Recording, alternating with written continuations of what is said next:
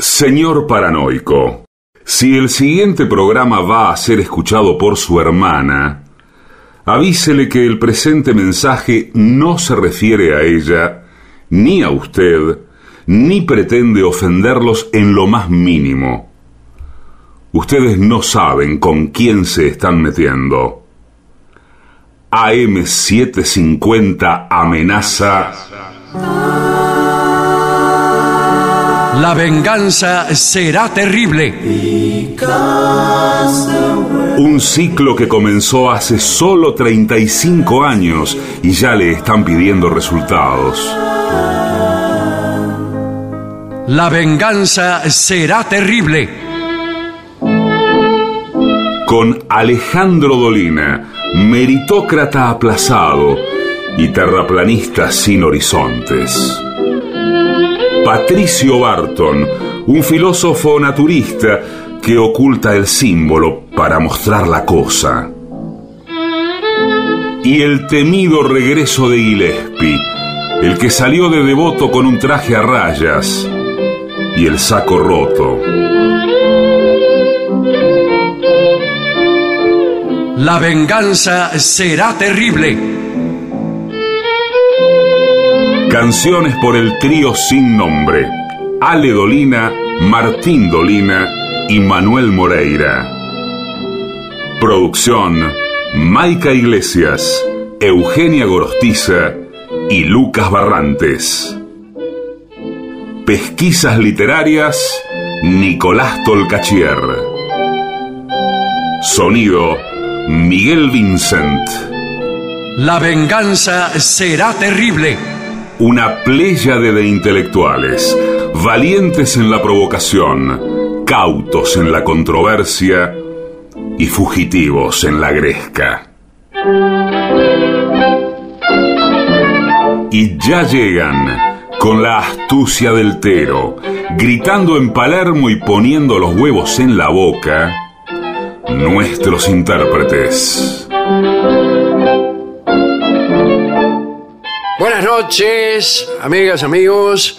Comienza la venganza, será terrible. Les voy a presentar a mis compañeros Patricio Barton, el artista antes llamado Gillespie. En este momento están flexionándose Sí. y haciendo algunos ejercicios de calentamiento global. ¿Cómo están Buenas ustedes? noches, amigos. Buenas noches, ¿cómo está? A mí me gusta hablar como eh, los eh, profesores de educación física al aire libre. Sí. Ah, hop, yo, Sí. tres, Atención. cuá. Le dice, a ver, mi grupo, equipo azul, equipo, hacemos la fila. Pero por favor, así hablan. Así hablan los locos. Yo creo que Barton está loco. Sí. No, no, no. Dice cosas que solamente él. No, va a ver. Yo nunca vi un profesor de Por educación favor. física que sacar esos sonidos Parece un tero lo el profundo del profesor. cuerpo. A ver, mi grupo. Bueno, Bien. buenas noches. Eh, sean buenas noches. ¿Qué Buenas novedades Muy tienen muy en buenas estos noches. días Muy buenas noches. todos. que estamos viviendo? Bueno, las novedades son muchas. eh, Pero, así ¿a que? ¿Ya vamos a pasar a las novedades No, no, nuestras vos- de presentaciones o, No sé, o vamos sé. a ir con otra cosa? Vamos con otra cosa.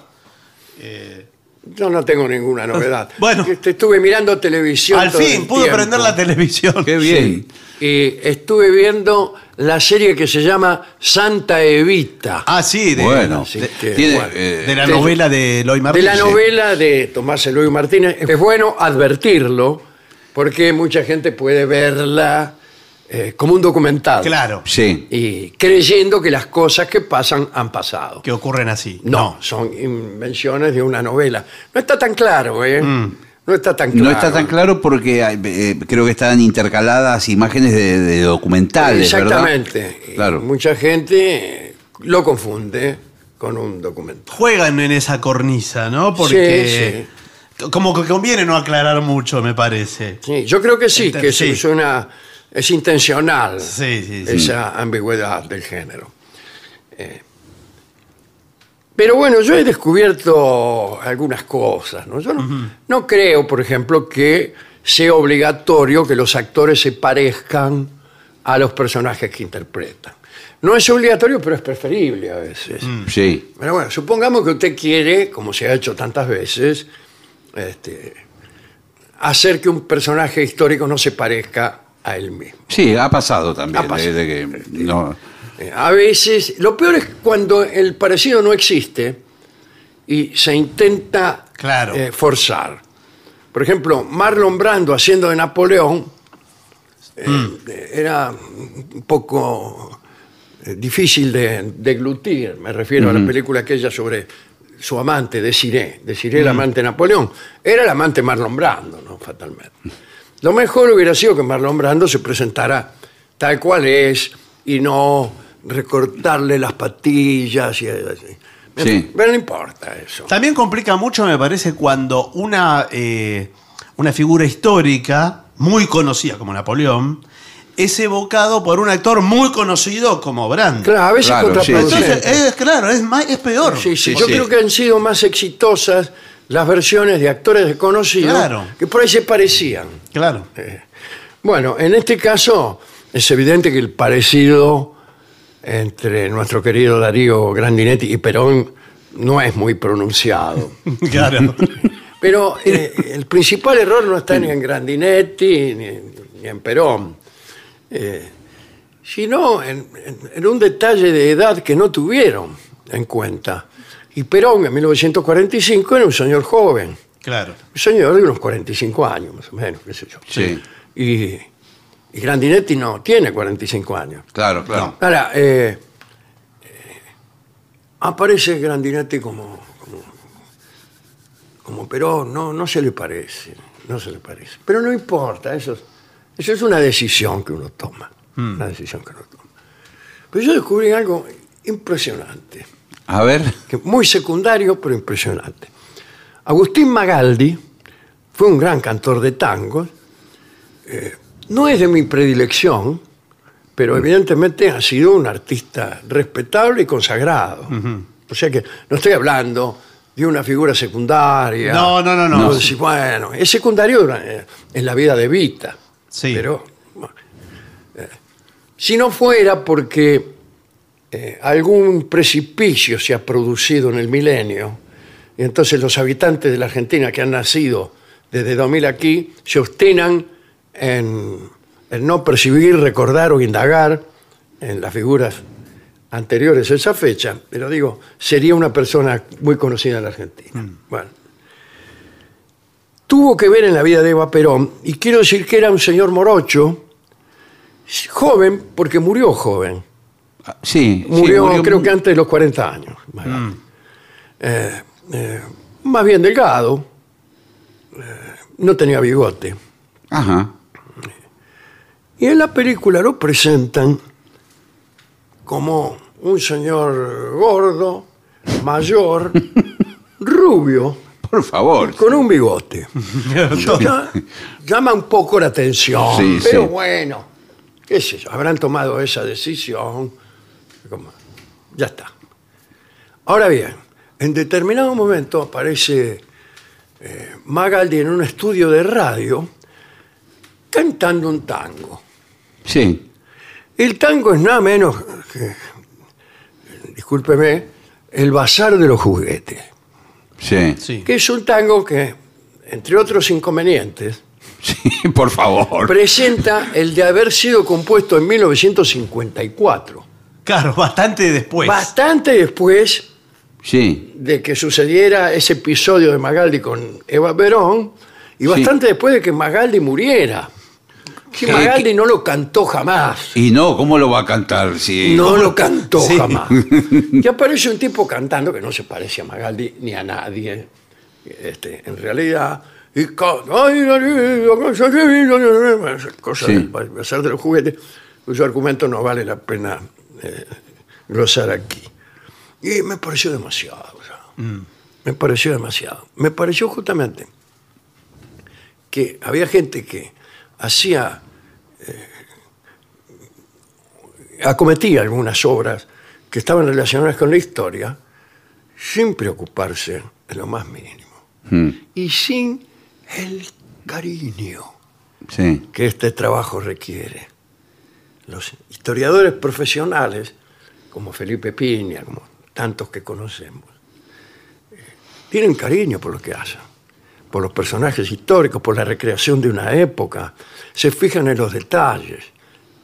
Eh, En cambio, los aficionados no, no les importa. Y creen que es preferible ahorrarse el trabajo de indagar, ahor- ahorrarse el trabajo de pagar un asesor. Y a lo mejor, por ahí miran internet. Sí. A ver qué pasa. Claro. Y a lo ¿Y mejor qué- se equivocan, ¿eh? A lo mejor se equivocan de disco. Porque usted se ¿Por metió. qué? Porque trabajan así. ¿Qué va a hacer? Eh, Son, tienen, eh, son gente que tiene otros, eh, otros sueños que no son los nuestros. Que no son los nuestros. Yo lo voy a decir así. Los respeto, quieren prosperar. Eh, no les importa quién fue Magaldi. Bueno, está bien que no les importa. Pero entonces no, no trabajes de eso. Si no te importa quién era Magaldi, tampoco te va a importar mucho quién era Evita, eh, quién era Perón o quién era San Martín. Pero entonces trabaja de otra cosa. Por ejemplo, Sí. ¿De qué? de dueño de una de una productora de series. Podría ser. Podría ser. Podría ser. Bueno, pero igual este es un intento. Debe haber, debe haber gente allí talentosa que trabaja bien y que yo no percibo. Bien. ¿La terminó La de voy a ver? ver ahora, no la vi, yo no la vi. ¿Vos la terminó de ver la serie? No, no, no, por eso digo, espero. Claro. Sí, no, tiene, tiene- tiene cosas que están muy bien. Alterio hace un.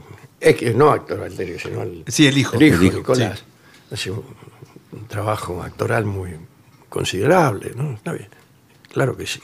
Y debe tener otros méritos que yo no alcanzo a ver. Así que pido disculpas por esta. Esta cosa casi policial que acabo de decir, pero Sí. me, me pareció, Pero que, claro, claro, me pues él- pareció que iba más allá de lo que yo podía soportar. Que por ahí, si, que si Perón era rubio, Sí. bueno, qué sé yo, está bien. Perón, por otra parte, eh, eh, Perón sí es conocido. Sí, Sí. conocido. Y, y su imagen es- la tenemos muchos argentinos que hemos nacido antes de- del año 2000. No, también- Era, era un señor, era un señor muy gesticulante, muy extrovertido, simpático y sonriente. Mm. ¿eh? Decía, eh, y- Sí. Hacía guiños, decía frases ingeniosas. Eh, Yo podría decir que soy un león herbívoro. Sí. Y, y sonreía así y medio que eh, te señalaba. En complicidad, sí. Sí, sí, sí. Eh, no, este, este Perón de aquí es serio como braguete fraile. Mm. Eh, Así que, qué raro, porque Grandinati es eh, extraordinario actor, ¿no? Pero está marcado así, creo yo. Mm. Marcado así. Claro. De todos modos, no, no es, no es una película, sobre, una serie sobre Viti Perón. No, no, ¿eh? también eso podría No, ser. no, no. En el último de los casos, digo, yo ni la vi ni, ni sé Mm. las decisiones, pero si pasa por una decisión artística, no sé cómo es el Perón de la obra original de Eloy Martínez, si es eh, adusto, serio. Y no eh, podemos saberlo no, porque yo estoy hablando de, de cosas que van más allá del texto. Claro, claro. Que son de actitudes corporales más que nada. Claro. Pero sí, eso puntual del tango. Sí, es- eh, es un. Error cronológico. es un error que no tiene, Claro. no tiene disculpa eh, de expresión. Es un dato, Decir, claro. bueno, yo lo quiero hacer así, yo lo siento así. Bueno, pero si el tango fue compuesto en 1954, eh, no lo podés sentir como que eh, Claro. lo compusieron antes de 1935. No podés sentir eso. No, no. Como una decisión. Sí, sí, no. No, y sobre todo, eh, tomo esto que, que dice del cariño, porque la inmensa mayoría de las personas ni saben, del, como yo, ni saben cuándo se compuso el Bazar de los Juguetes, ni No, si, ni si no. Magaldi lo cantara o no. Ah, Pero no deja de ser un dato porque si usted descubre eso, decís, bueno, si está esto, entonces quizás haya otros más. Exacto. Que, Sí. ¿Cuántos Que también- otros habrá No. que yo, repito, no persigo? claro, claro. Bueno, muy bien.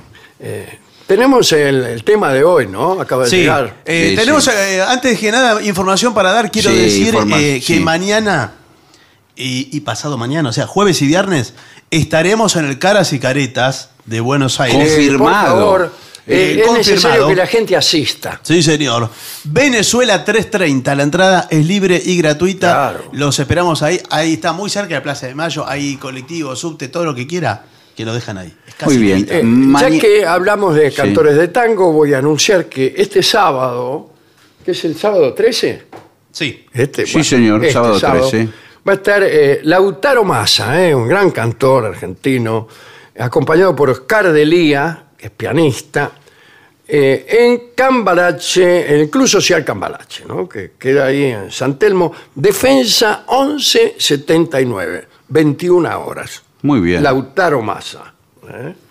Así que entradas en eh, pasline.com. Passline. Ya sé, pero no digo line porque Bueno, sabés sí. lo que tenés Bueno, que escribir. bueno, muy bien. Paz con, con- con dos, Con dos S. con dos S y después line. Passline. O sea, Passline. Muy bien. punto com. Passline.com. Sí, atención, eh, un mensaje subliminal a la audiencia. Atención, la gente de Merlo, porque muy pronto vamos a estar en Merlo. Sí, Sí, sí. Y atención, Uruguay. sí. Creo que Merlo donde siempre estamos, en el Sí, sí, en, tejadito. en- en la feria del libro de Sí, sí, Merlo. sí, sí. Y, y en Montevideo vamos a volver el 4 de septiembre. Esto Sí, está sí, sí. confirmadísimo. Ya están vendiendo las mismas. Sí, en Ticantel y en las redes de cobranza, ¿eh? Sí, sí. Y, por supuesto, siempre con el auspicio del restaurante Primuseu. Primusum, el mejor restaurante de Montevideo, ahí en Ciudad Vieja, en la calle. Y está en Pérez Castellano, 1389, Sí, ¿eh? señor, ahí. en la peatonal. Bueno, eh, hay información sobre esto en Radio El Espectador y en la FM Sol, que son las emisoras por las cuales salimos en Montevideo. Bueno, muy bien. Bien. Ya está, ya dijimos Ya todo. está. Reglas para salir con varios chicos a la vez. Esta es tu página amiga, amiga. ¿Está bien que un medio de comunicación eh, se dedique a este tema y promueva? Para mí sí. La relación múltiple. Y más un medio feminista como este. Sí, bueno, claro. ¿Nunca escuchó esta radio fuera de su horario?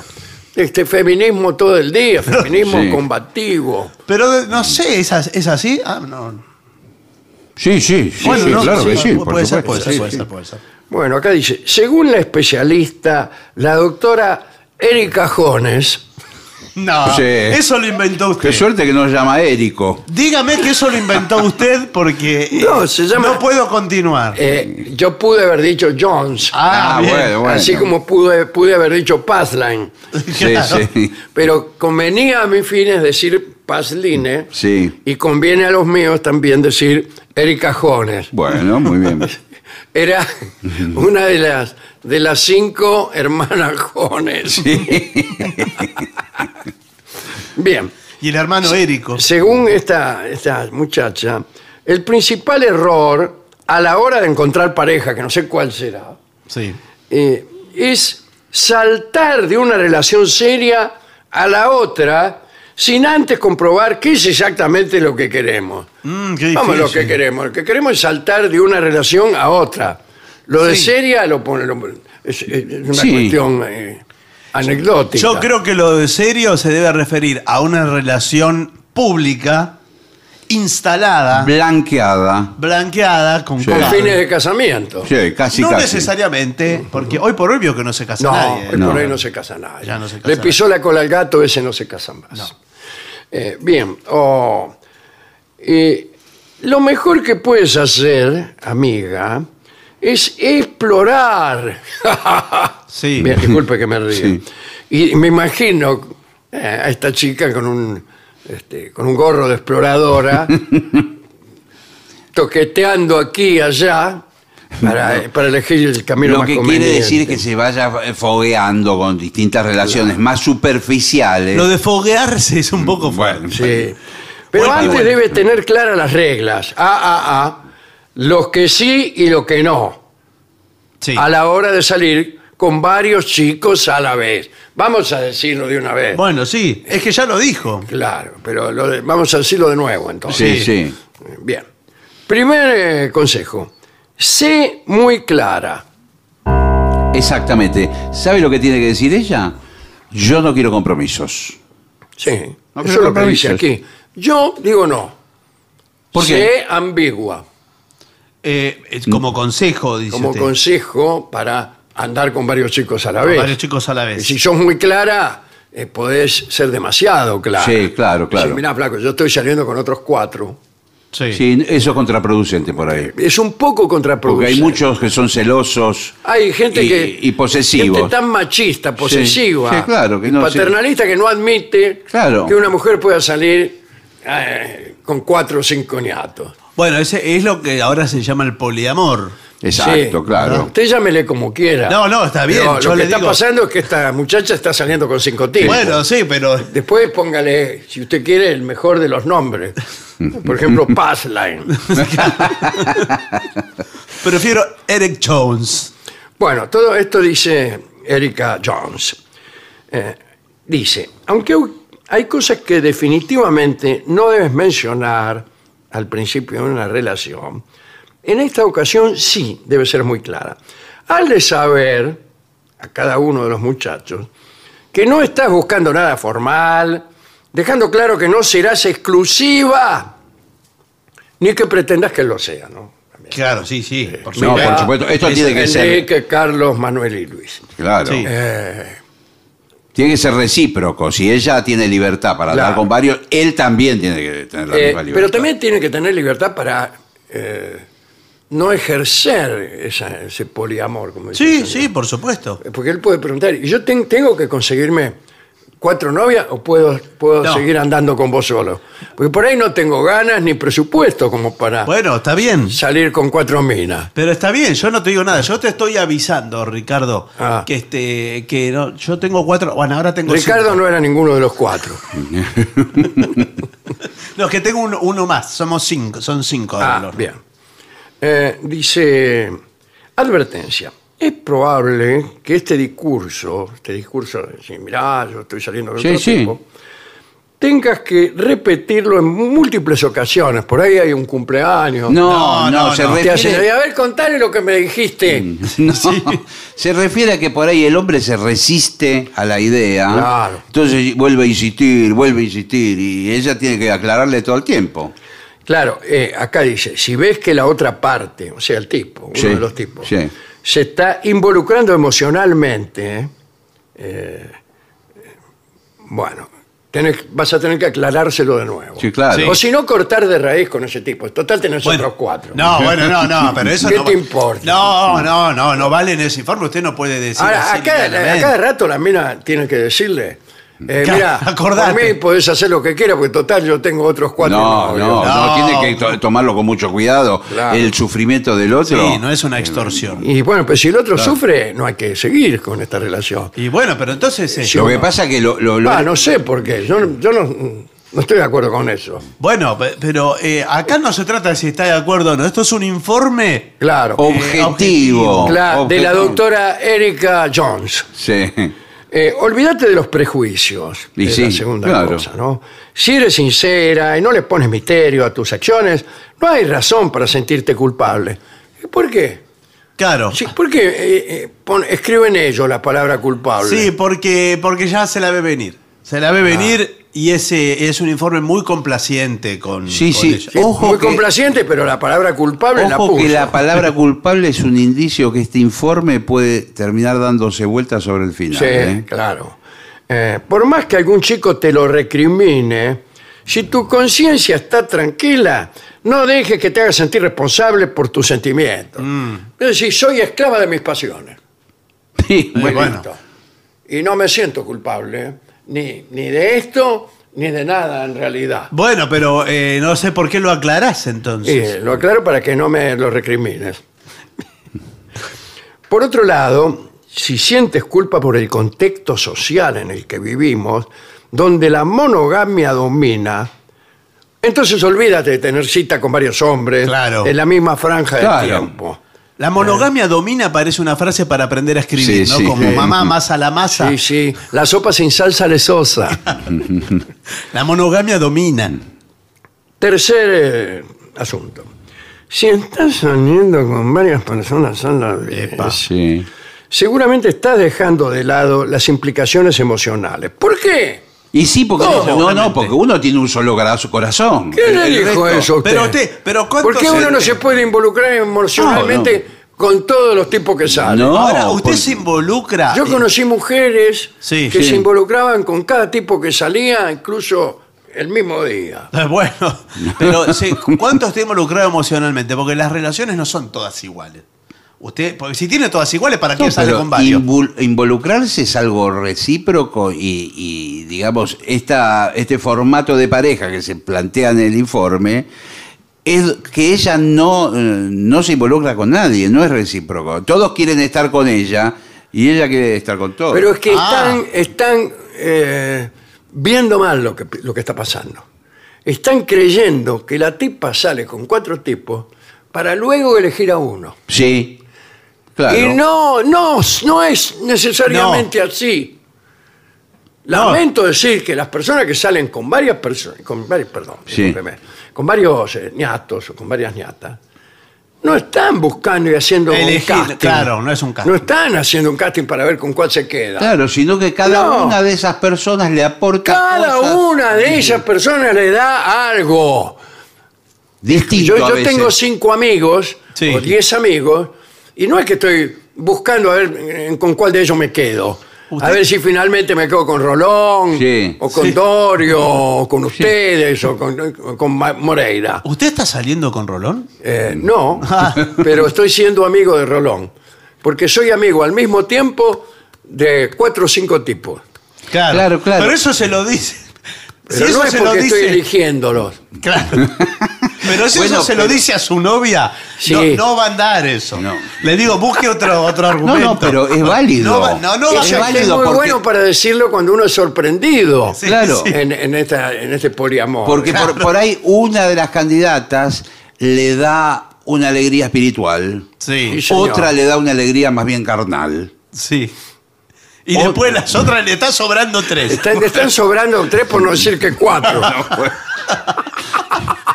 Otra, otra le da estabilidad económica. Esa es, es otra explicación también. Claro. Es otra explicación para no admitir lo que está ocurriendo. Claro. Hay una película, Las llaves del paraíso, donde trabaja Alec Wins, eh, que es este, la historia de un eh, marino mercante que hace el trayecto entre Gibraltar y, y- y Marruecos. Un trayecto relativamente Corto. Él pasa una noche, digamos, en cada, en cada puerto. Y tiene una mujer Sí. en Gibraltar y otra en, este, Marruecos. en Marruecos. Y son distintas. Claro. Una es pasional, qué sé yo, es Ivonne de Carlo. Y la otra es hogareña, qué sé yo. Pero es también una manera de explicarlo. Una manera de explicarlo Sí. dejando de lado el asunto principal. El tipo tiene ganas De de, justificarlo. mujeres. De justificarlo. de Claro, alguna lo manera. tratan de justificar. Lo que encuentra en una no lo encuentra en la otra. ¿Qué sé yo? Por ahí encuentra lo mismo en las dos y sigue andando con las dos. Mm. Sí, sí. Bueno, eh, sin embargo, acá dice, eh, ¿es solo un sex friend? Ah, puede ser. Ah, ah. Salir con varios chicos a la vez es una cosa. Sí. claro. Alicia. Son varias cosas. Es, es una Sí, cosa, sí, sí. o cuatro o cinco. sí, sí. Eh, pero tener sexo casual es otra. ¿A qué le llaman tener sexo casual? Sexo casual- A caerse, por ejemplo, No, en una justo, silla. sí. Sexo casual quiere decir que no tienen ningún tipo de compromiso, pero los dos reconocen tener una necesidad. Claro. Pero Y no se usa más. Ese, ese término no ¿Qué? se usa ¿Cuál? más. El sexo casual no, No. se usa más. Bueno. Bueno, si lo que estás... Pero eh, no lo acepte, dice llanamente. bueno dice bueno. Es el famoso go. Eh, tampoco se usa más. Bueno, listo, está bien. Bueno, si lo que estás buscando es conocerte. Cono- ¿Cómo ¿Qué, qué- conocerte? qué conocerte? No estoy buscando. No le busquen más explicaciones. Bueno, bueno, bueno. Algo con cinco muchachos. Pero, señor, pero- ¿Qué quieren que pero les bueno, explique? pero bueno, pero- No me quiero conocer, ya me conozco. No, pero por ahí. Pero cálmese porque Sí, sí. no podemos continuar con el Claro. Me informe. llamo Eric Ay, Cajones. Sí, Sí, bueno. sí. Me conozco perfectamente. Escúcheme. No, pero por ahí ella está poniéndose a prueba sus sentimientos. Y en- no, y en no está ese- haciendo nada, parece. Bueno. Lo único que quiere es a estos Eh, cuatro tipos, cinco, ya Sí, no sé sí, cuántos. claro. Ya no sé cuántos son. Tómate tu tiempo y elige bien. Ahí está. Eh, pero antes, haz el intento de conocerlos a ellos también, en lugar de solo tener sexo con ellos. ¿A qué se refieren? Y Conocerlos- después le pregunta, ¿te Claro. gusta, ¿qué gusto de helado es tu preferido? Sí. Esa cosa. Claro, Eso le llaman conocer. Claro, Sí. entonces le dice, Bueno, eh, así. si estás saliendo con varios chicos, tampoco tienes que decidir con cuál te quedas inmediatamente. Ahí está No. por decidir. Tómate tu tiempo, digamos, toda la vida. Eh, bueno, puede ser. Además, se van eligiendo solos. Porque Sí, alguno sí. te va a dejar. Sí, también. Nah, bien.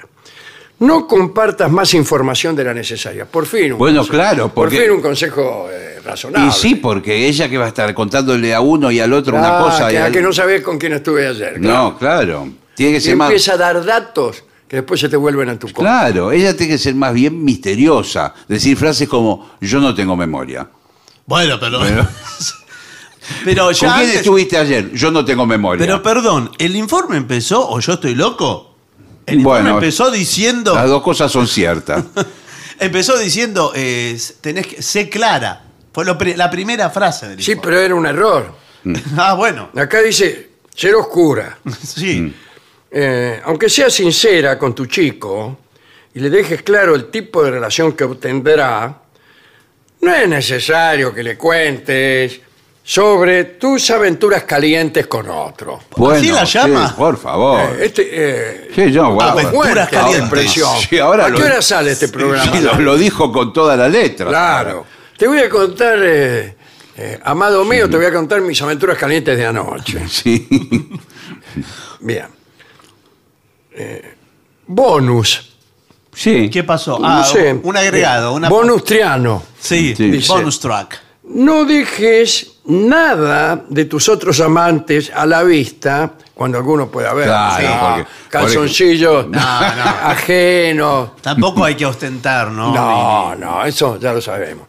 Pero nos estamos contradiciendo. Se está dando vuelta. Sí, vio que eh, estaba. Primero sé clara, qué sé yo, y después viene, tocan el timbre Sí. y empezás a esconder ropa interior del Sí, tipo que sí. se acaba de ir. Y bueno, Sí. y porque es muy difícil que los tipos no sean celosos al enterarse. o Ahora, que ¿cuánto quieran- usted es doctor como psicólogo? Le pregunto. Sí, Sí. ¿qué tal? Eh, ¿Cuánto tiempo debe pasar entre un encuentro carnal y otro?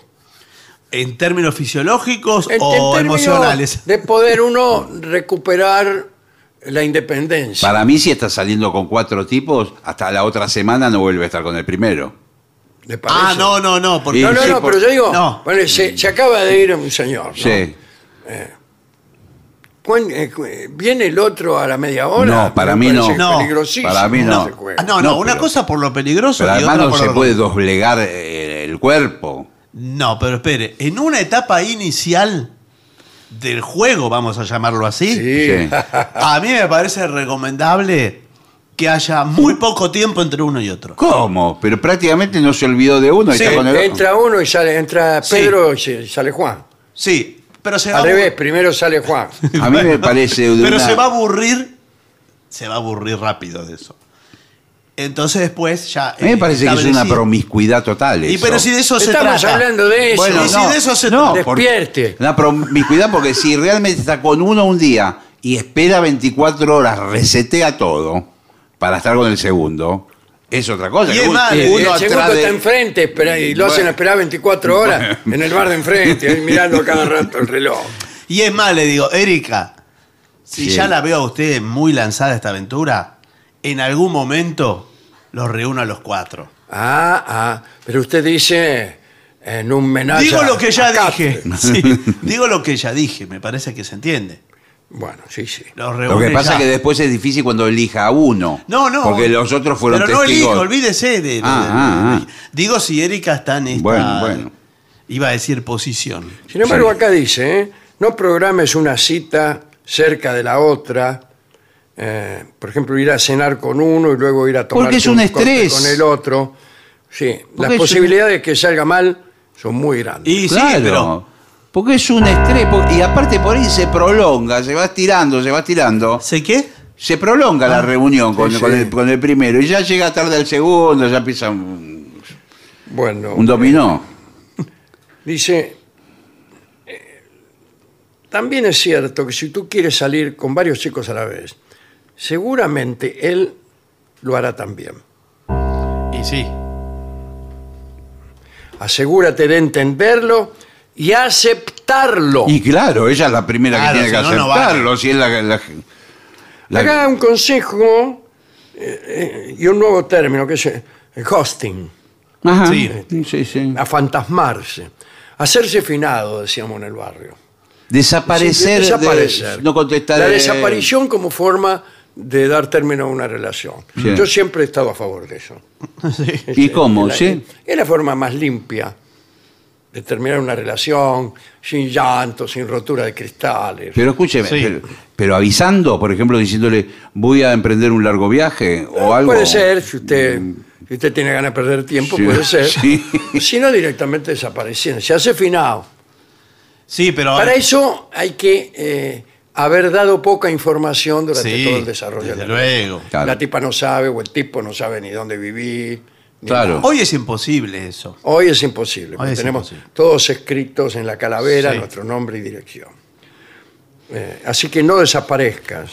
Y dice, si no lo quieres ver eh, más, díselo de frente. Dificilísimo. Es muy difícil. ¿Cómo le dice de frente? Y finalmente, disfruta el momento. Sí. Piensa en cada cita, menos como un proceso iterativo para encontrar a tu gran amor. Se dieron vuelta. Eh, bueno, Sí, a ¿qué- poco. qué- Di vuelta. qué lo eh, por, por eso yo sospechaba que era un casting para elegir finalmente uno. Y no, hay que empezar menos eso y más como una noche potencialmente única y memorable.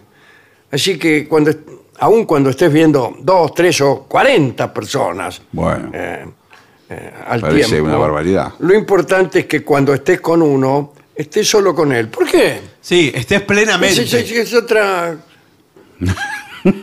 otro capricho. Sí, pero esté de cuerpo presente, se refiere, Claro, ¿no? bueno. Este- Eh, si me permite el todas las religiones son válidas. Sí, claro.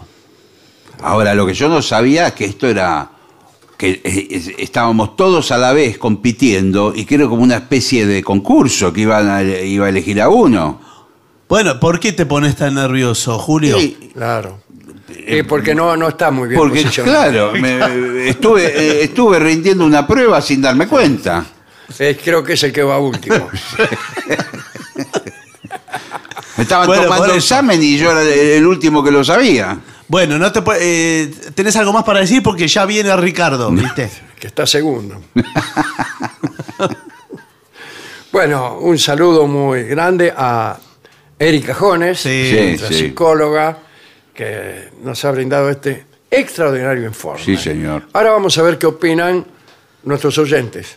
Bueno, veamos mensajes que llegan al WhatsApp de la venganza, que es 11 65 85 5580 54 911 si no están en Argentina.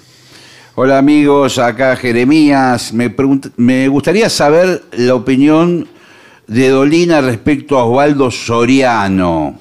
¿eh? Quizás hasta han tenido alguna aventura juntos. Hemos sido compañeros en la redacción de Mengano este, he leído algunos de sus libros con mucho placer. Eh, no nos tratamos durante tanto tiempo, después que él este, que dejó de salir Mengano y después de que sobrevino, si no recuerdo mal, eh, la dictadura militar, ahí nos vimos bastante menos, por no decir que nada. Ujú. Así que sí, me pasó como con muchos amigos, que mitad por estar escondidos, mitad, mitad por no ponernos mutuamente en evidencia, dejamos de vernos. Sí, Sí, a veces mitad porque, Sí, sí. sí, el amigo estaba en cana o, o finado. Bien. Saludos a los tres, soy Carla de Benavides. Los escucho desde hace mucho, pero en forma intermitente. Seguro que agarra la radio, la prende, la apaga, la prende, la apaga. No, la, mueve la antena. Sí. Eh, actualmente escucho episodios viejos hasta que suben a Spotify el nuevo. Sí, podríamos. Es una decisión nuestra terminar con eso. De que no. Hay, hay muchísimo eh, material de hace muchos años que está en las redes, pero muchísimo. Eh, y alguien vive de eso o trata de hacerlo. Eh, ojalá que le vaya muy bien. A nosotros nos sirve porque nos permite por ahí llegar a lugares donde habitualmente no llegamos, o permitir a la gente tener una visión de lo que hacíamos antes, en fin. Pero evidentemente hay algo injusto en eso. Hay algo injusto. Como hay algo injusto, por ejemplo, en trabajar durante un año para una radio que se niega porque sí a pagar. Estoy refiriendo a nuestros queridos amigos los Ferreira, ¿no? Eh, eh, eso es algo injusto. Lo sé yo, lo sabe Ferreira, eh, los hijos, el padre, lo saben todos. Que son personas ricas que, para quienes hemos trabajado y que por una decisión unilateral han resuelto no pagar. Eso es inmoral. Eso es inmoral. Y también es inmoral que eh, personas lucren con trabajos eh, y con derechos intelectuales que no, no les pertenecen. Es eso. Bueno, listo. Aquí dice Aquiles de la Pampa, eh, agradezco al programa en general, a Alejandro en particular, por ser el único programa en los medios masivos de comunicación que nos moviliza desde la historia, nos interpela desde la duda y nos cuestiona desde el humor. Programa que no incita ni promueve la violencia, no enarbola las banderas de la certeza, ni anda como tantos sembrando vientos. Es decir, no tenemos otra cosa que virtudes negativas. Sí. Todo lo que no hacemos. es todo lo que no hacemos. Pero veo que a veces es más claro definir por lo que no que por lo que sí. ¿no? Va, va ci- circunscribiendo un terreno. Sí, es cierto. eh, en, Eh, el, en el budismo se define mucho así, por lo que no es ¿no? la budeidad, hasta que se llega. a mí me parece incompleto. ¿no? Mm. Sí. Definir al universo por lo que no es. Y como, como dice usted, ¿no? Que se, va, se, va Se va- rodeando un terreno, Claro. pero por lo mismo, cuando rodeas algo, ya le, le quitas las posibilidades de infinitud Mm. a lo que rodeas. Extraordinarias las dos funciones en Montevideo. Corrobora lo que alguien dice sobre la reciprocidad de quien emite y de quien escucha. Nos dice Rubén Darío desde Málaga. Qué extraordinario que nos escriba Rubén Sí, Darío. Rubén Darío. ¿eh? Bueno. Mire, aquí no se. Juventud, divino tesoro, te fuiste para no volver. Cuando quiero llorar, no lloro. Y a veces lloro, sin querer. Dale. Diego Tatu nos escribe desde alta mar, donde me hacen compañía todas las noches, llenando de alegría cada minuto que los escucho. Si pueden enviar un saludo a todos los compañeros navegantes, sería un hermoso detalle. ¿eh? Eh, bueno, así que le mandamos a todos los compañeros que están ahí en el barco y le pide ciruja. ¿Es ciruja? Sí, una parte, aunque sea del Eh, tema. sí, sí.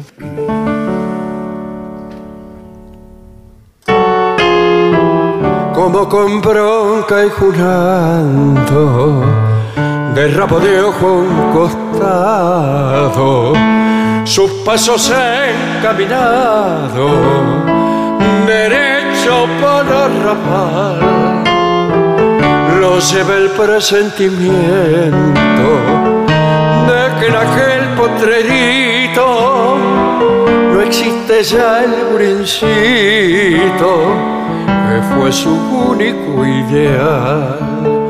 Recordaba aquellas horas de garufa cuando minga de laburo se jugaba, metapunga y el codillo escoraceaba y en los burros se ligaba un metejón cuando no era tan jurado por los días la lanciaba sin temer el manchamiento.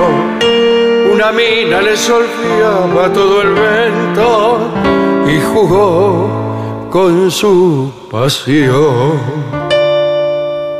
Estas son las dos Muy primeras lindo. estrofas de El Ciruja, un tango famoso por los términos lunfardos que, que usa, que son difíciles de, de interpretar. ¿no? Bien. Ayer en Spotify escuché sobre la paridad entre lector y escri- escritor y al fin comprendí por qué la mayoría de los libros clásicos me aburren. Bueno, salvo las obras de Poe y Jack London. Sí que no son precisamente clásicos. ¿no? No. Cuando hablamos de los clásicos, estamos hablando quizá de otra época. Bueno, pero ya devienen clásicos también. Y a- Claro, Está en sí, la puerta cierto. de lo clásico, tanto Poe como London. Bueno, esto lo dice el visitante patagónico de Bariloche. Dale. David de Winnipeg, en Canadá, dice, son lo mejor de la radiofonía mundial y como los escucho por internet, también son lo mejor de internet. Cada día se los escucha mejor. Abrazos a los tres, dice David. Muchas gracias. En el programa del 6 de agosto hablaron de senderismo y nombraron a Luis Tirado, eh, que integra la Sociedad Española de Ornitología. Quiero contarles que es la ONG de conservación de la naturaleza más antigua de España. Ah, mire usted. Muy bien. Bueno, En una entrevista con Jesús Quintero, Borges dice, no sé por qué la gente se empeña en leerme a mí. Soy una mera nota al pie de una página. Hmm, ¿Conocías esa frase al titular tu último libro? No, no, la conozco recién ahora. ¿Qué más?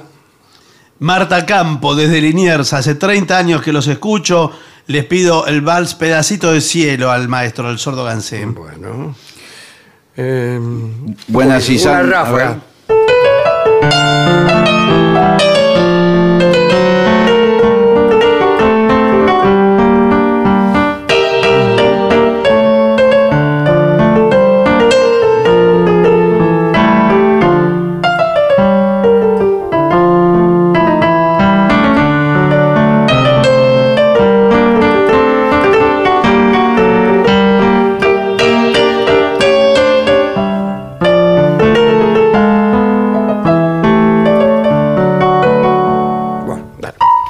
Discúlpeme. Muy bien.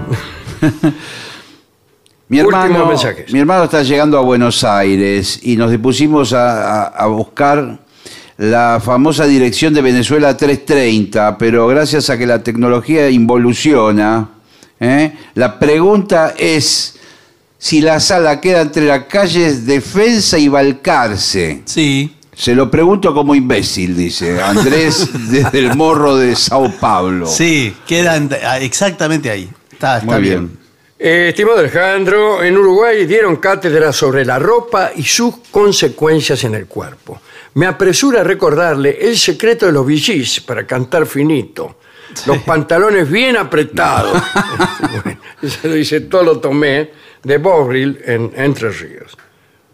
Eh, Ana Robato dice, soy Ana Robato Muy bien. de Montevideo. Perfecto. Hace mucho tiempo que escucho el programa eh, con mi esposo y en septiembre vamos a ir por primera vez. Tremenda emoción de poder conocerlos. Pero en septiembre vamos a Montevideo. Por eso, no, a eso se refiere. Ah, ah, muy bien. Va a ir al Ah, show. va a ir al- al bueno, show. Claro, bueno, sí, bueno, sí. bueno, Bueno. bueno. Soy Jessica de Esquel, Chubut. Hoy cumplo 36 años. Sería un lindo regalo que leyeran ustedes este mensaje. Los quiero mucho. Espero que alguna vez vengan a Esquel. Muy bien. Eh, aquí le pregunta a Cristian, de la ciudad de Córdoba, si Antonio Carrizo escribió algún libro.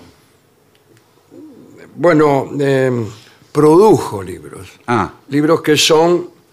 ah, hoy mencionamos... Hoy tuve la suerte de encontrarme con eh, Martín Adis, sí. es este, responsable de varios buenos libros, en el mismo sentido que Antonio, quizá. Eh, a veces un libro hay que escribirlo, otras veces hay que trabajarlo, como es el libro eh, Borges el Memorioso de Antonio Carrizo, que, un trabajo de compilación. que no, él hizo una serie de entrevistas, Entrevistas. a Borges Ah, durante muchos y muchos días y después de ahí Eh, Fue eh, armando. salió el libro, claro. Claro. Salió el libro. Eh, Antonio eh, tiene algunos trabajos así escritos, pero no otro libro. No, no, no que yo sepa. no. Bueno. Bueno, no tengo Bien. más. Eh, entonces hagamos una pausa. Por favor. Muy bien. Lo mejor de la 750 ahora también en Spotify. La 750 en versión podcast. Para que la escuches cuando quieras. Lo mejor de la 750 en Spotify. Dale play.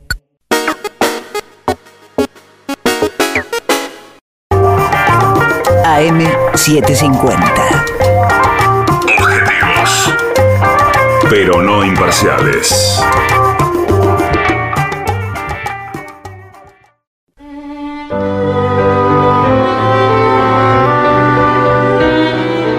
Continuamos en La Venganza Será Terrible por las 7.50. Mañana estaremos en Buenos Aires, en el auditorio Caras Sí, y Caretas. Por favor, señora, por favor. Sí, a las bueno, 8 Ya de la pienso, noche. pienso en la soledad de mañana. Sí, pero bueno, señor. 8 de la noche, eh, no se confundan el horario. 8 de la noche, Venezuela 3.30, la entrada es gratuita. Muy bien. Hablaremos de un amor de Napoleón III. ¿eh? Lindo episodio. No se trata de Napoleón el Grande, El que conocemos como diría más. Víctor Hugo, sino de Napoleón el Pequeño. Eso es lo que decía Víctor Hugo. Este, bueno. Eh, según el historiador Alain de Co, eh, Napoleón III tuvo 200 novias en toda su vida.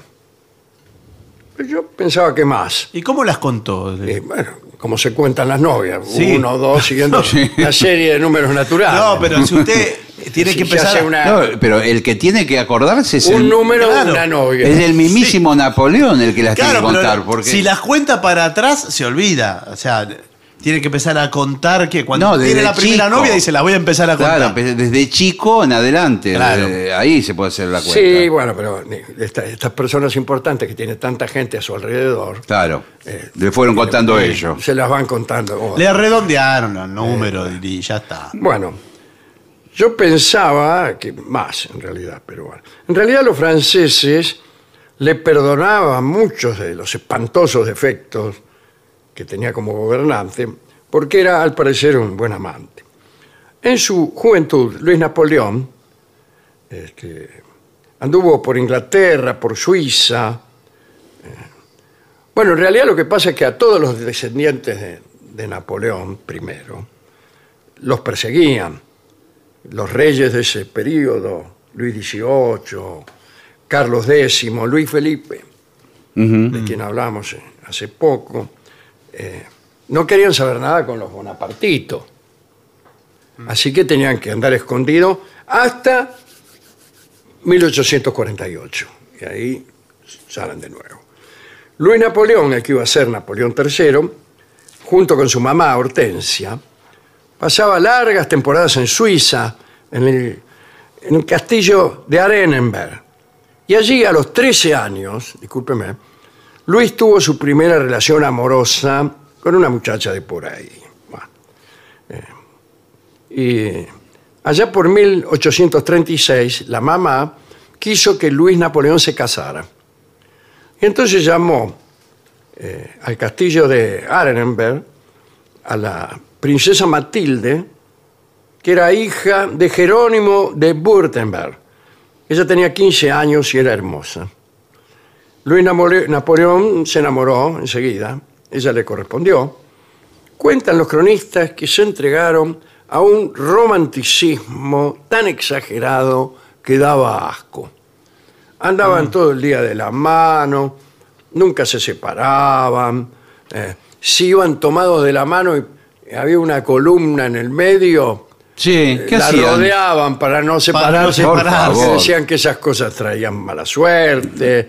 Eh, ella jamás le daba claveres rojos porque creía que eran flores nefastas para el romance, etc.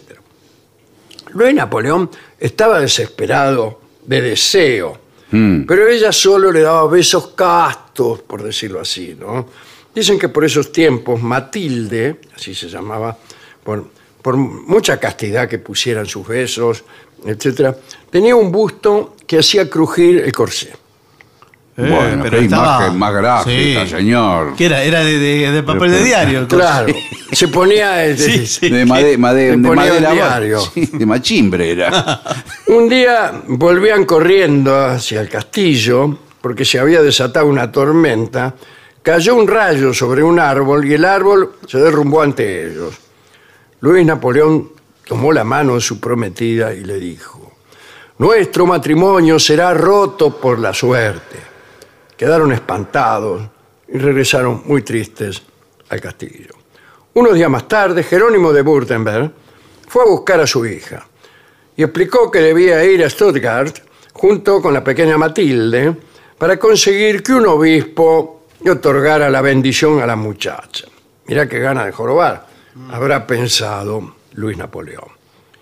El papá dijo que inmediatamente después de, de esta bendición obispal anunciaría oficialmente el noviazgo.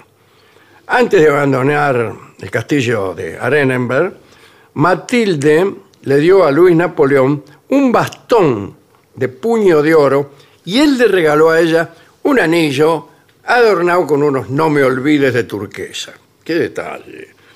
Matilde subió llorando al coche de su padre, bla, bla, bla. Y no volvieron a verse hasta 12 años después. ¿Por qué? Bueno, porque durante la ausencia de Matilde, Napoleón llevó adelante, junto a otros bonapartistas del barrio, un intento de golpe de Estado en Estrasburgo que le salió mal. ¿Eh? Es este. Bueno, como consecuencia de este eh, intento fallido, Luis Napoleón debió emigrar a América para salvar su vida. Y anduvo por New York, en donde aquí entre nosotros tuvo docenas de amantes. Todavía en Estados Unidos, Luis Napoleón recibió una mala noticia. Su mamá Hortensia le informó que Jerónimo, el papá de Matilde, Sí. furioso por estos asuntos del golpe fracasado, negó la mano de su hija. Dijo que no le iba a dejar casarse con, con- Sí. con Napoleón III el Viejo. Se emperró. Claro. Así que andas no. dando golpes fracasados por ahí, chao. Bueno, eh, esta decisión entristeció muchísimo a Luis. Bueno, que a pesar de todas las aventuras que había tenido en Nueva York, continuaba enamorado de Matilde. Pasó un tiempo allí en New York y decidió volver a Europa.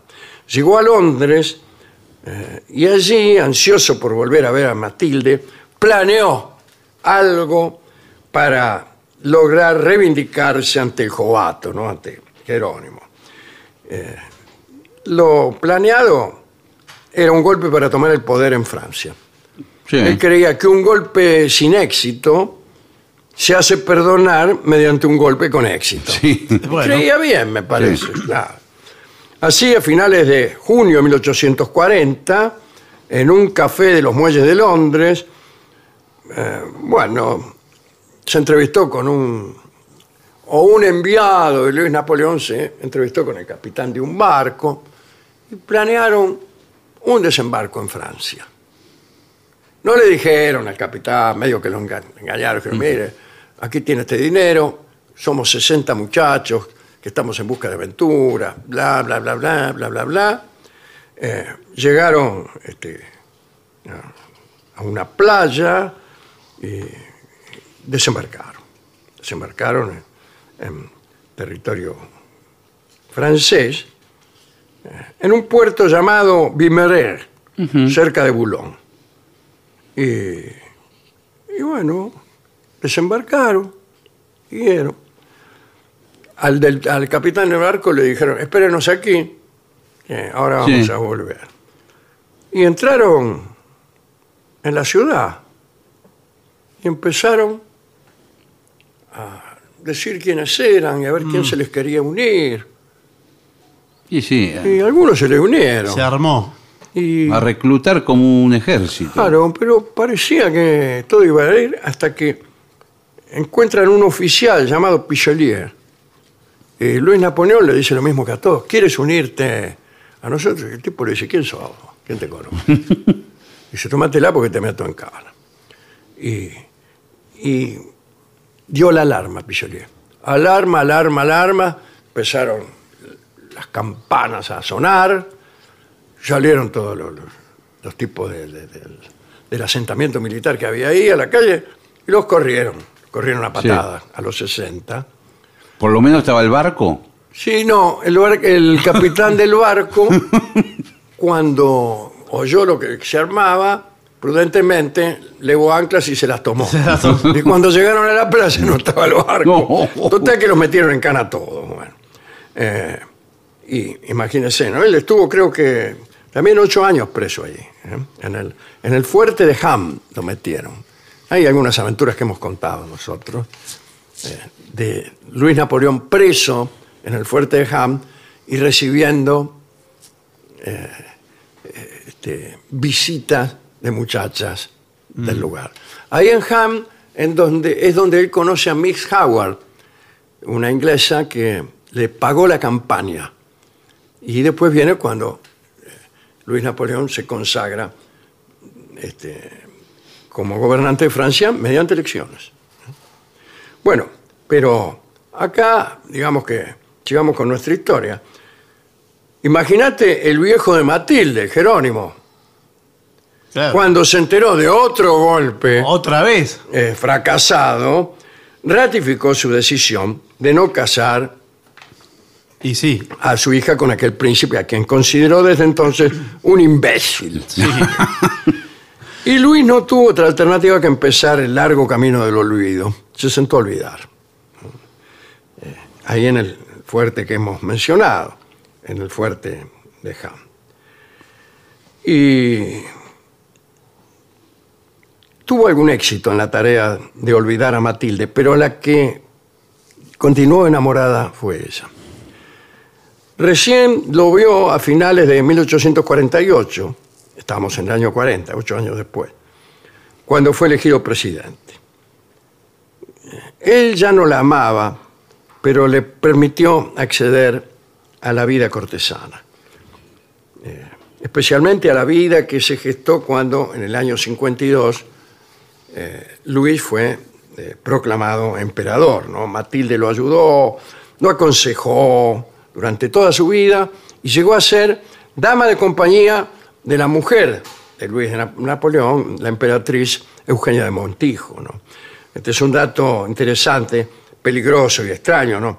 no debe haber sabido Eugenia de Montijo quién había sido Matilde. Pero en realidad no hubo entre Luis y Matilde nuevos encuentros de amor. Y a decir verdad, en lo que podríamos decir que hay de concreto en los amores, nos anotamos un cero al as. Tachamos la doble. No sucedió nada entre Napoleón y Matilde, pero fue un gran amor. A veces decimos nosotros, algunos grandes amores no tienen el rédito físico que merecen y por el contrario, amoríos pequeños dan lugar a unas soberbias jornadas. Y desde luego lo ideal es que un gran amor devenga en jornadas memorables. Sí. Es así, ¿no? Y a la inversa. Sí. Y viceversa, digo. No hace falta. ¿A quién dedicar todo eso? A los que viven amoríos, ¿no? Bien. A los que comprenden que eh, las reglas de- del gran amor no pasan por no dar claveles o no separarse cuando hay una columna en el medio, sino que es un juego más grande y más difícil. Vamos a escuchar recordando los días en Nueva York de, De Luis Napoleón. Napoleón, sí, Sí. eh, el foxtrot que se llama Rubias de Nueva York por su autor Carlos Gardel. Adelante.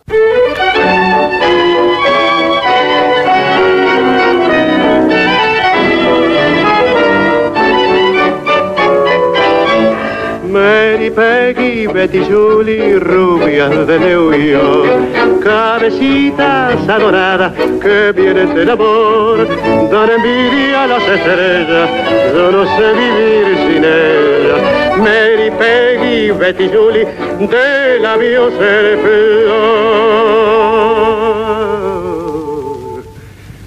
Es como el cristal, la risa loca de Julie, es como el cantar de un manantial. Turba mi soñar el dulce hechizo de Peggy, mirar azul, hondo como el mar, deliciosas criaturas perfumadas. Quiero el beso de sus boquitas pintadas, frágiles muñecas del olvido y del placer. Ríe su alegría como un cascabel.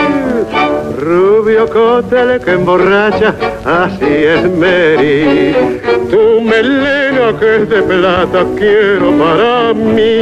Si el amor que me ofrecías solo dura un breve día, tiene el fuego de una brasa tu pasión, Peggy.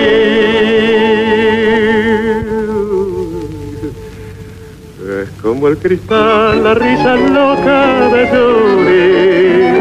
Es como el cantar de un manantial.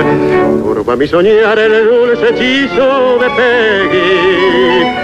Su mirar azul, hondo como el mar.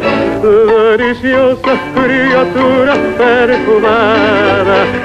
Quiero el beso de sus boquitas pintadas. Frágiles muñecas del olvido y del placer. Ríe su alegría como un cascabel.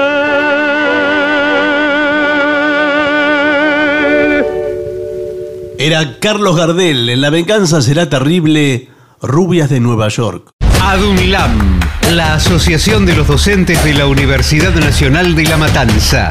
Una organización creada con un solo y claro compromiso, defender la Universidad Nacional, pública, gratuita y de calidad. 750. Te despertás, desayunas algo rico, agarras la bici o el micro y a trabajar o estudiar. El mundo está acelerado y ahora la forma de jugar también. Vas a tu agencia de Lotería Amiga, jugás a la instantánea y podés ganar al instante. La instantánea, rápido, fácil y sin esperar el sorteo. Lotería de la provincia, Gobierno de la provincia de Buenos Aires. 750.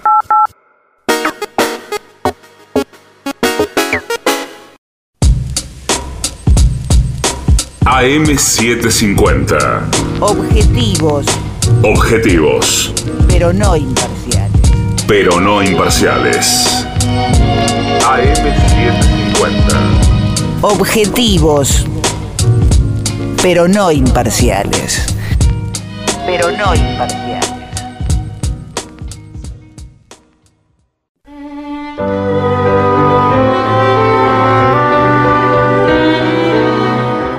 Continuamos a la venganza, será terrible por las 7.50. Señoras, señores, este es el mejor momento para dar comienzo al siguiente segmento.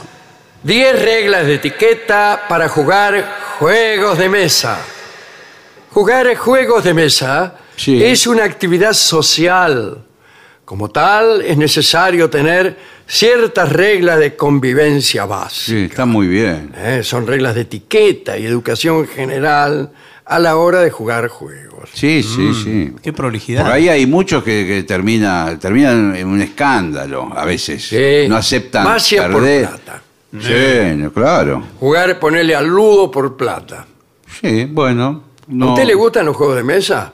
Eh, no, en general no. Me gustan algunos de naipes, pero cuentan como juegos de mesa, no. Sí, a mí, a mí algunos naipes Los también me naipes gustan. No, no, Sí. pero Naipes me es parece otra que cosa. aquí no, no, Claro. no deben contar. No. Igual eh, siempre hemos dicho aquí en este programa que cuando en una reunión eh, se hace necesario jugar a un juego de mesa, jugar a un juego cualquiera, Claro. es que la reunión está fracasada. Es un, sí, sí es cierto. Bueno, el primer consejo que dan aquí es no hacer trampa. Bueno. Ah, hacer trampa Sí, pero bueno. Jugando está bien. a- No, no, que hacer trampa, claro, eso es jugando los sombreritos, imagínense. una falta de respeto a los compañeros, todo. Eh, un montón de gente este, hace trampas. Y hay que decirles que al aceptar jugar un juego de mesa, estás aceptando las reglas. Bueno, Tenés pero, que cumplirlas. Pero no es para tomárselo así. No, bueno, no, ¿cómo? Hace, bueno. hace tres horas que estamos jugando, tenías, pero- tenías bueno. una carta entre las piernas. Pero ese, Claro. pero Aquí déjenme- está, mirá. No. Pero por favor, dejen la solemnidad eh, en la puerta. El as de oro. Bueno, dice, no tiene caso hacer trampas, dice aquí. Ah, ¿de qué sirve ganar si no lo haces por mérito propio? Bueno. No sirve para, para- si juegan por plata, para tener más dinero. Por ejemplo, además no es un juego de mérito este, es una. Estamos, vamos, No, pasa- no, pasando, no, vamos, pasando no. un rato. Las reglas son parejas Ya, para estamos todos. jugando a- al chinchón por 100 pesos y 200 el enganche. Pero Sí, bueno, bueno. Eh, hay muchas cosas que se pueden hacer en el espacio de un juego de un juego de mesa, ¿no? Experimenta, o joven que escuchas este programa, Sí. y descubre las mejores maneras de jugar y divertirte sin hacer trampa. Muy bien, bueno. Yo- Lo que pasa es que dice, no hiciste ter- ter- tercer consejo. Sí. O sea, me interrumpí en lo que iba a decir. Sí. Sí. sí. Porque hasta ahora el primero y el segundo son iguales. no, Sí, no, sí, no bueno. se Me distinguen. temo que el tercero también. Ser un buen perdedor. Bueno, está bien. No hiciste trampa y perdiste. Entendemos por qué a veces puede ser frustrante invertir tanto en un juego y no ganar. Sí. Por eso, pero eso no justifica que tengas actitudes negativas. Acá lo que hay que no entiendo es, ¿qué sentido tiene ganar? Sí, está bien. ¿Qué sentido tiene ganar? A esa, a esa- a esa bagatela que es un, Sí. un juego de mesa. Y a cualquier cosa, si bien se mira, ¿no? Pero acá lo sabe lo que pasa, los amigotes. Sí. Yo ya, eh, digamos, visualicé un grupo de amigotes Sí. de, de publicidad de cerveza. Sí. Eh, se burlan del que perdió. Claro, para eso sirve ganar. Claro, entonces. Para burlarse. Eh, ¿viste que otra vez? Claro. ¿Viste? ¿Sabes qué? Sos un perdedor. Eh, sos un bueno. pichi. Sí, no, Pichi no. Pichi no, ¿por qué me decís Pichi? Sí, porque ¿Qué perdés, siempre. Ah, sí, pero perdés perdés siempre. ¿de qué? ¿Sabes qué? ¿De qué? ¿Cómo? qué? ¿Quién perdió el otro día? Chicos, no se peleen. Pichi. Otra vez se están Escucha, peleando. ¿querés hablar de Pichi? Pichi sos vos, que te- eh, tu novia está saliendo con Ricardo hace dos meses Chicos, y no. vos no sabes nada. Chicos, estás así, no, no. Y nosotros venimos acá a jugar. Volvam- ¿Por qué vol- no la llamas ahora? No, no, Pichi, chicos. dale, Ahora Pichi. lo voy a llamar. Dale, Sí, ahora Pichi. lo voy a llamar. Espera un poquito, ¿eh? que aquí Sí. el número.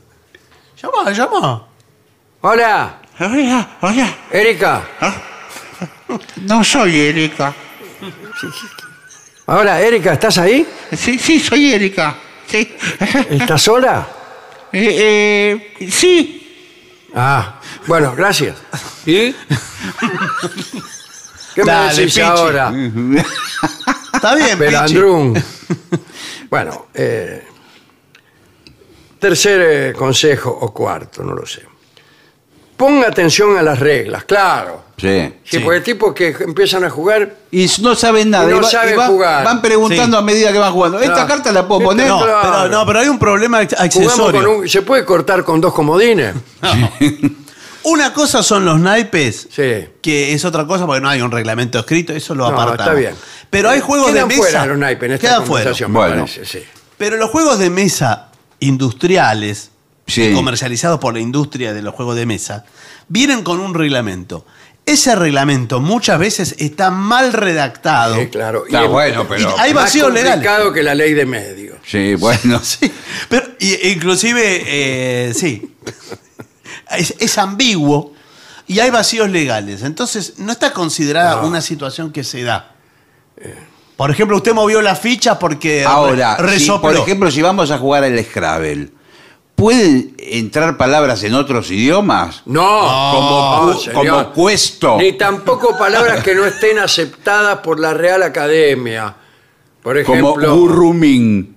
eh, gurrumín está Ah, aceptado. bueno. No, pero el lenguaje inclusivo, Pero- yo puedo ponerlo con E Sí. Y porque tenías una letra E Claro, ahí. ¿qué Eh, pasa bueno. el Scrabble con el lenguaje inclusivo? Sí, claro. sí. Es una extraordinaria pregunta, Sí. digna de un debate en Implacables. Sí, Sí. o en el Congreso de la Lengua también Claro, lo podrían sí, hacer. sí, claro. Sí. En el Scrabble se pueden poner palabras como, por ejemplo, Claro, yo puse, por ejemplo, caballe. todo XS. Pones una X que vale como 10 puntos. Claro, vale mucho. Yo puse caballe, para que no sea ni caballo ni caballa. Claro. Caballe. En- Bueno. Usted juega al Scrabble. Eh, Voy a continuar con la lectura de estos consejos. Eh, hay que terminar los juegos. Señor, Sí. hay juegos que nunca en la vida han terminado. Sí, están- no eh, conozco una persona que Bueno. haya terminado un juego de estanciero. El estanciero no. tiene que destruir a los rivales. Ya, Eh, tienen que morir Claro, de muerte ¿cómo, natural. ¿Cómo hace para tener todas las propiedades y Claro, todo? porque se, no, no me acuerdo cuándo termina el estanciero. Cuando, Cuando un tipo tiene toda la guita en la mano. Claro. O sea, el estanciero, evidentemente, Está por terminar, me parece. está por No, terminar. no, por favor, no, no, no. Falta mu- un mes como mucho. Por favor. Bueno, eh, si en un momento sientes que no vas a ganar, Sí. claro, pierdes interés. Eh, O si no, si el juego ha durado mucho y decides irte. Eso porque está mal diseñado el juego. Eh, Eso porque está mal diseñado. Está mal Claro. diseñado, no tiene Si- que pasar si- eso. si- si, eh, en algún punto alguien sabe que no va a ganar, es que el juego no está bien pensado como para Claro. mantener a todos hasta el final con la posibilidad Sí. de ganar. Si no, ¿para qué seguir jugando? Sí. Es como diseñar un mundial con 48 equipos, como van a hacer. Bueno, eh, después hay que jugar rápido. ¿eh? Sí, no puede Bueno. quedarse dos horas pensando. Claro, Vamos. y esto que eso no, no, uh, eh, ayudar a sacar o a guardar el juego. A Sí. guardar, a guardar cada cosa en su Sí, lugar. sí, porque hay verdad, eh, es cierto que hay juegos que tienen Mucho. fichas, eh, tarjetitas, eh, dados. Bueno, hay que guardar todo. Eh, y dejan desparramado y después quién lo Sí, tiene que rejuntar. La Bueno. burra. No, bueno, no, no sé quién. Pero el- sobre todo cuando después. Me juntan todo, Sí. todo y lo guardan. Lo que pasa es que se mezclan los juegos, porque después de una Sí, jornada claro, de juego, vos sa- sacás el Scrabble y hay fichas del dominó. De otra cosa. Claro. Cosas así, ¿no? O del Monopoly. Sí. ¿Qué, ¿El Monopoly cuál era? Era Eso como el. no, creo Parecido que- al estanciero, Sí. pero peor. Sí, sí, creo que es ese mismo. El TEG, me acuerdo El yo. No me TEG, acuerdo sí. de muchos yo. ¿Cuál se acuerda usted? El TEG. Sí, Ah, Tec. el Era sí. de estrategia Táctica y mundial. Eh, Ese es relativamente complejo, Sí, sí. sí, Sí. era un planiferio. Tampoco había que- termina nunca. eso. No. Tampoco termina nunca, no, no, no, no. Había que conquistar todos los países. Después hay juegos que no son juegos, sino que son desafíos, como por ejemplo el Senku. Sí, el Senku Ah, sí, maravilloso. Tenías que completar, digamos. Tenía que quedar la menor cantidad de Tenía fichas. que quedarte la menor cantidad de fichas, lo ideal Sí. era una en el medio. Sí. Y bueno, eh, Sí. casi nadie. Sí, pero yo creo que el juego de mesa es de los que se juegan por lo menos de a cuatro personas. Sí, claro, claro. No, no, todos esos. Hay toda una serie de juegos de ingenio que es otra cosa. Sí, sí. No, son esos que acabamos de Claro. decir, pero no hay tantos. Eh, no sé si no hay tantos. No ¿eh? hay tantos, ¿no? En una época salían algunos de los que me he olvidado. Hay algunos juegos de mesa eh, que son como muy específicos, pero ya entran en otra categoría como ¿De el, qué? el backgammon, el, el go. sí. Claro, porque entran dados. Ahora Eh, está juegos- eh, de moda el Pictionary. Ahora. Ahora, pero Ah. hace eh, 35 Bueno, bueno, años. Bueno, en los últimos 30 años. Sí. Ese es un buen juego Sí, también. sí. Ese es lindo. Es lindo juego. También, como todos los juegos, hay que tener ganas de jugarlo. Mm. Estar en una situación desgraciada. Y bueno, pero ¿qué quiere?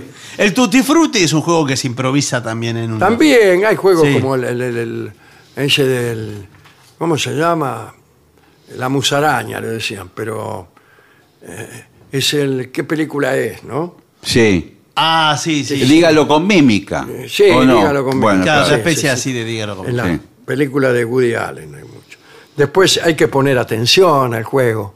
Mm. Hay que poner atención, Sí, sí. atención, atención. Atención. Eh, Porque sabe lo que pasa, cuando juegan en un grupo así grande, Sí, por ahí siempre hay- hay alguno que no tiene muchas ganas. No, el que se está aburrido, se quiere ir. Y ese conspira. Sí. Va a buscar cosas, dice, ¿para qué me voy a buscar O una hace trampa cerveza? y dice cualquier cosa, la Sí. respuesta.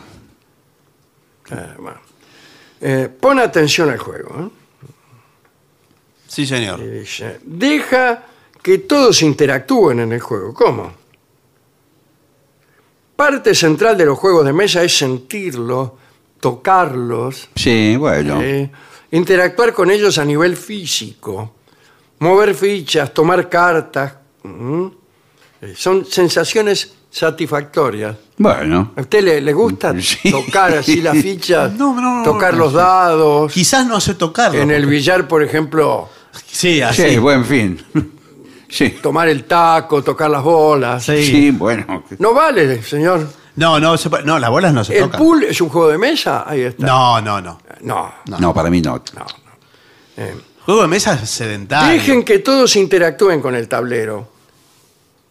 Si alguien te pide una carta porque no las alcanza, y alcanzásela, bueno, déjate de- Y sí, bueno. déjate de bromar. Y bueno, menos mal que nos da la instrucción. Bueno, no le digas a nadie cómo jugar. Simplemente déjalo ser. Eh, bueno, Déjalo ser. Escúchame, estamos jugando al chinchón. Vos le tiraste un rey, te lo levantó. Claro. Y ahora le tirás otro rey. ¿Qué clase, clase de melón? Bueno, bueno. No. Pero no, pero déjalo que haga lo que él Ah, quiere. claro, lo que quiera, pero estamos jugando por 100 pesos y 200 el enganche. Pero estábamos jugando a juego de mesa, no a los naipes. Quedamos en que los naipes no. Claro. Entonces yo tiro esto porque quiero eh, jugar al estanciero, ya te dije. Es así. Y bueno, andá, sacá el estanciero. Lo tengo arriba del ropero. Sí. Sí, sí, debe estar lleno de tierra ahí arriba. Sí. En un momento había una, eh, perdón, en una época había un local en donde uno iba a jugar juegos de mesa. Sí, me acuerdo perfectamente. creo que en la calle Medrano. Me acuerdo perfectamente. Y Era como un club como un club. de juegos de mesa. de juego- Y había todo, y uno iba, eh, se alquilaba una mesa Sí. y podías ir agarrando los juegos que No querías. tenía la necesidad de comprar los juegos No. usted. Estaban ahí en el local, usted iba con tres o cuatro Sí. amigos, se sentaba en una mesa, pedían, no sé, do- Un sándwich para mí. Bueno, Sí. y le pedían eh, el estanciero.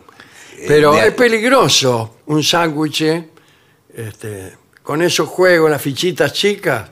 Sí, Sí. bueno, sí, se lo. sí, se puede tragar la boca. Se puede tragar la perinola. Sí. Mm. Tiene que tener cuidado. ¿Cómo se llamaba ese lugar? A mí me, me viene Pitágoras, pero no creo que era Pitágoras. Era muy famoso en Muy un famoso, momento. sí. Y Pitágoras era muy famoso. Sí. Casi como Agustín Magal. Sí. Lo hacía, eh, bueno, hizo Grandinetti, hizo de Pitágoras en una película. Sí, sí. Sí. Bueno, fantástico, ¿eh? Bien. eh, los juegos de mesa me parece que igual están en decadencia. Yo no quiero. Sí, por suerte. Fueron Sí, reemplazados por los juegos de la Sí. pantalla. Sí, de- pero de- pues, de la- ojalá que, que la. Claro, tiene- Claro, eso reemplaza. quién va a jugar al Ludo existiendo estos, estos Sí, juegos sí. este, electrónicos que son tan. Adictivos, sí. Claro, sí. yo pensaba que habían sido destronados por la comunicación, la vida social, No. la, la conversación, No. el amor. No. el Ya no hay, deseo. tan- no hay No, tanta no, conversación. No, No, no. No. ¿Qué tanta conversación? Está cada uno enfra- enfrascado en su ¿Qué dispositivo. tanta conversación es un buen título para Sí. un libro? Sí. Hablando sobre todas estas cosas. Señores, vamos a hacer una breve y última pausa. Sí. Sí, señor, porque después viene la música. Lo mejor de la 750 ahora también en Spotify. La 750 en versión podcast. Para que la escuches cuando quieras. Lo mejor de la 750 en Spotify. Dale play. AM750. Objetivos, Objetivos, pero no imparciales. pero no imparciales. AM750. Objetivos, pero no imparciales.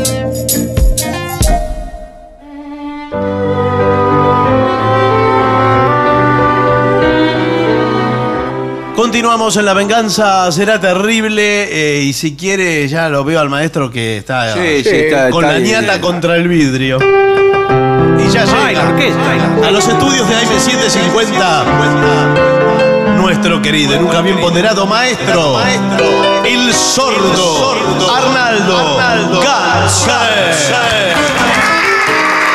acompaña esta noche a nuestro querido maestro, la voz de Manuel, Moreira. Muy buenas noches, maestro. Muy buenas noches, Moreira. Buenas noches a todos. Arrímese al fogón nomás. Eh, aquí le piden. No, mire. ¿Cómo vino el maestro hoy? eh? Maestro, claro, dice, arrímese al fogón. Arrímese al fogón, letra todo. Es que el maestro cualquier- tango Trago Amargo. Ah, Cualquier cosa que digamos, el, el maestro responde con el teclado. muy bien. Eh, acá le piden caprichosa. Ah, ah, ah, ah. No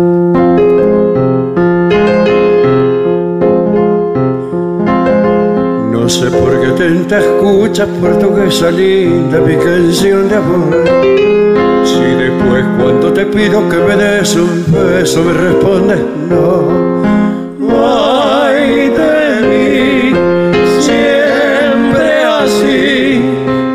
Ser caprichosa portuguesa y dame una vez el sí. En Portugal tengo un nido, hasta ahora abandonado, donde si prestas oído, pronto irás a cantar un fado. Si tú quieres portuguesa, vamos juntos para allá y abrazados cantaremos la canción de Portugal.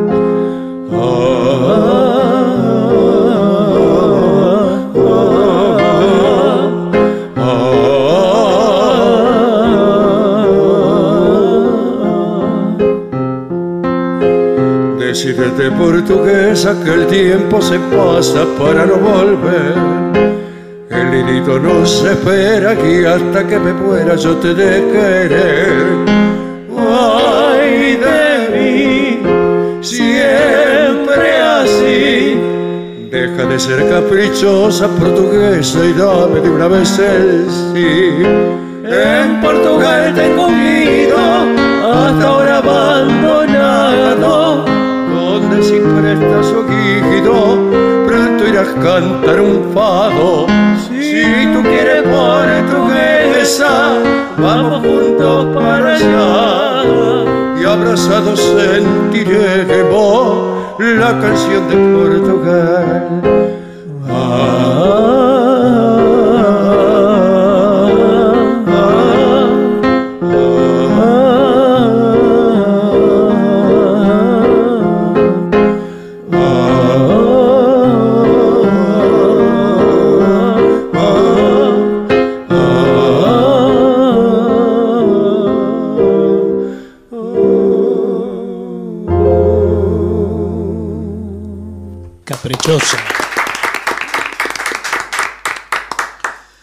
Pedidos que llegan al 1165855580, como este que dice It's Only a Paper Moon. Exactamente, sí, es una canción, es un estándar de Es la, es la primera vez, ¿eh? Sí, Me es la primera vez. va- La hace- pero es una versión que hace Paul McCartney. No es, no es la que hace la Fitzgerald, es, es otra canción, pero tiene el mismo nombre.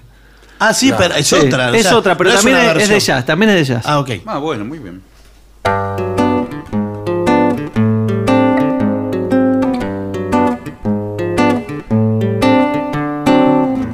Say it's only a paper moon sailing over a copper sea, but it would be make believe if you believe in me. Yes, there's only a canvas sky hanging over a muslin tree. But it would be make believe if you believe in me. Without your love, it's a honky tonk parade. Without your love, it's a melody played in a penny arcade. Ooh,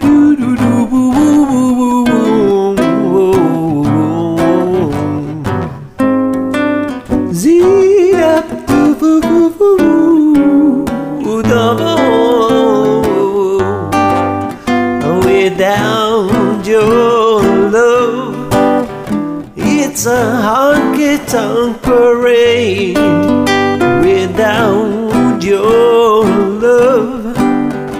It's a melody played in a penny arcade. It's a Barnum Bailey world, just as phony as it can be. But it would be make believe if you believe in me. Oh, if you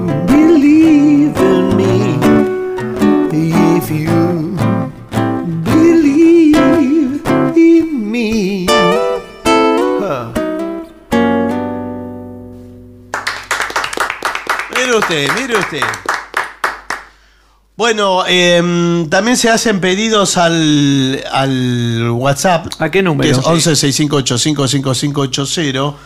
Y, Y ahí pidieron una. Acá creo que le pide, creo que eh, dice Samba de una nota sola que pide. Sí, de una eh, sola. Susana, sí. Lindo. Sí, nos puede, nos Sí. puede acompañar. Ahí terminó.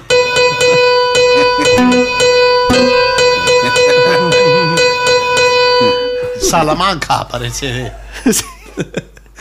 Em, bueno, ¿le van a hacer? Sí, ¿Sí? si me acompañan acá los. Sí, eh, con percusión puedo acompañar. Sí, ¿eh? y ahí está agarrando la flauta el maestro. Bueno, muy bien, ahí va. Un, dos, tres y.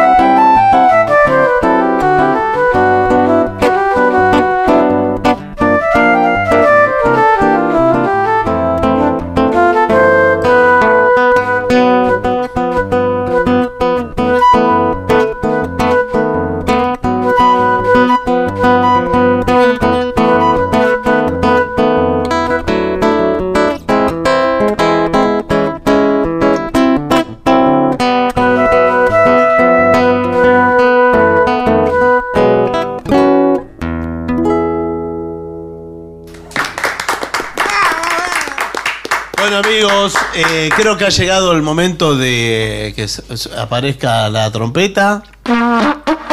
Sí. Sí, sí, sí, sí.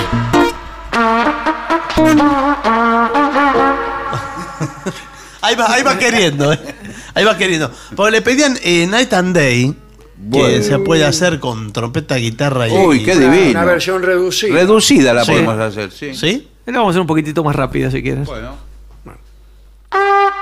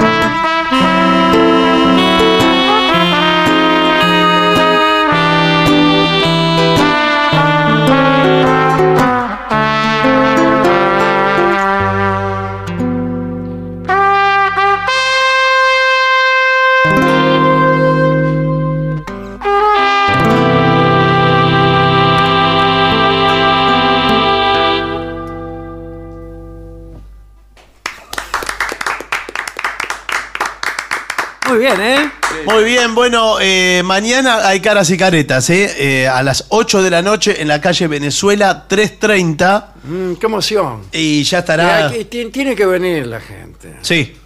Bueno, pero no es para, pe- No, para pedirlo pongo así. cara de que últimamente no han venido. Sí. Nosotros en la puerta, triste, haciendo un triste papel, Sí, sí, parados en la puerta y a los transeúntes tomándolos del, del brazo, Sí. tratándolos de hacerlos entrar. No, eh, ¿cómo? eh, convidándoles pastillas para, Sí, para que pase. para sobornarlos, ¿no? Bueno, mañana 8 de la noche, Venezuela 330. Nadie debe dejar de faltar, ¿eh? Ahí cerquita de, de todo, de Plaza de Mayo. No se asuste que la calle está cortada. Porque. Claro, porque la están remodelando. No se asusten. eh, hay, Sí. hay muchos motivos de susto. Sí, sí, pero no ese. Ustedes no se asusten y sigan adelante. Sí, no ese. Pingos de mi tropa. Bueno, y, y nos vamos. Mañana en el Caras y Caretas, pero ahora debemos marcharnos. Bien.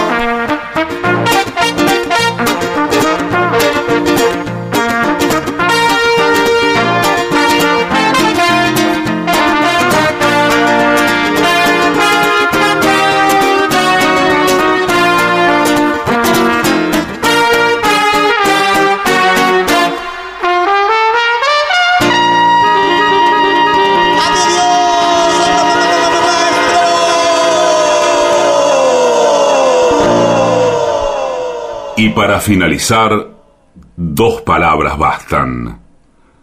Gracias.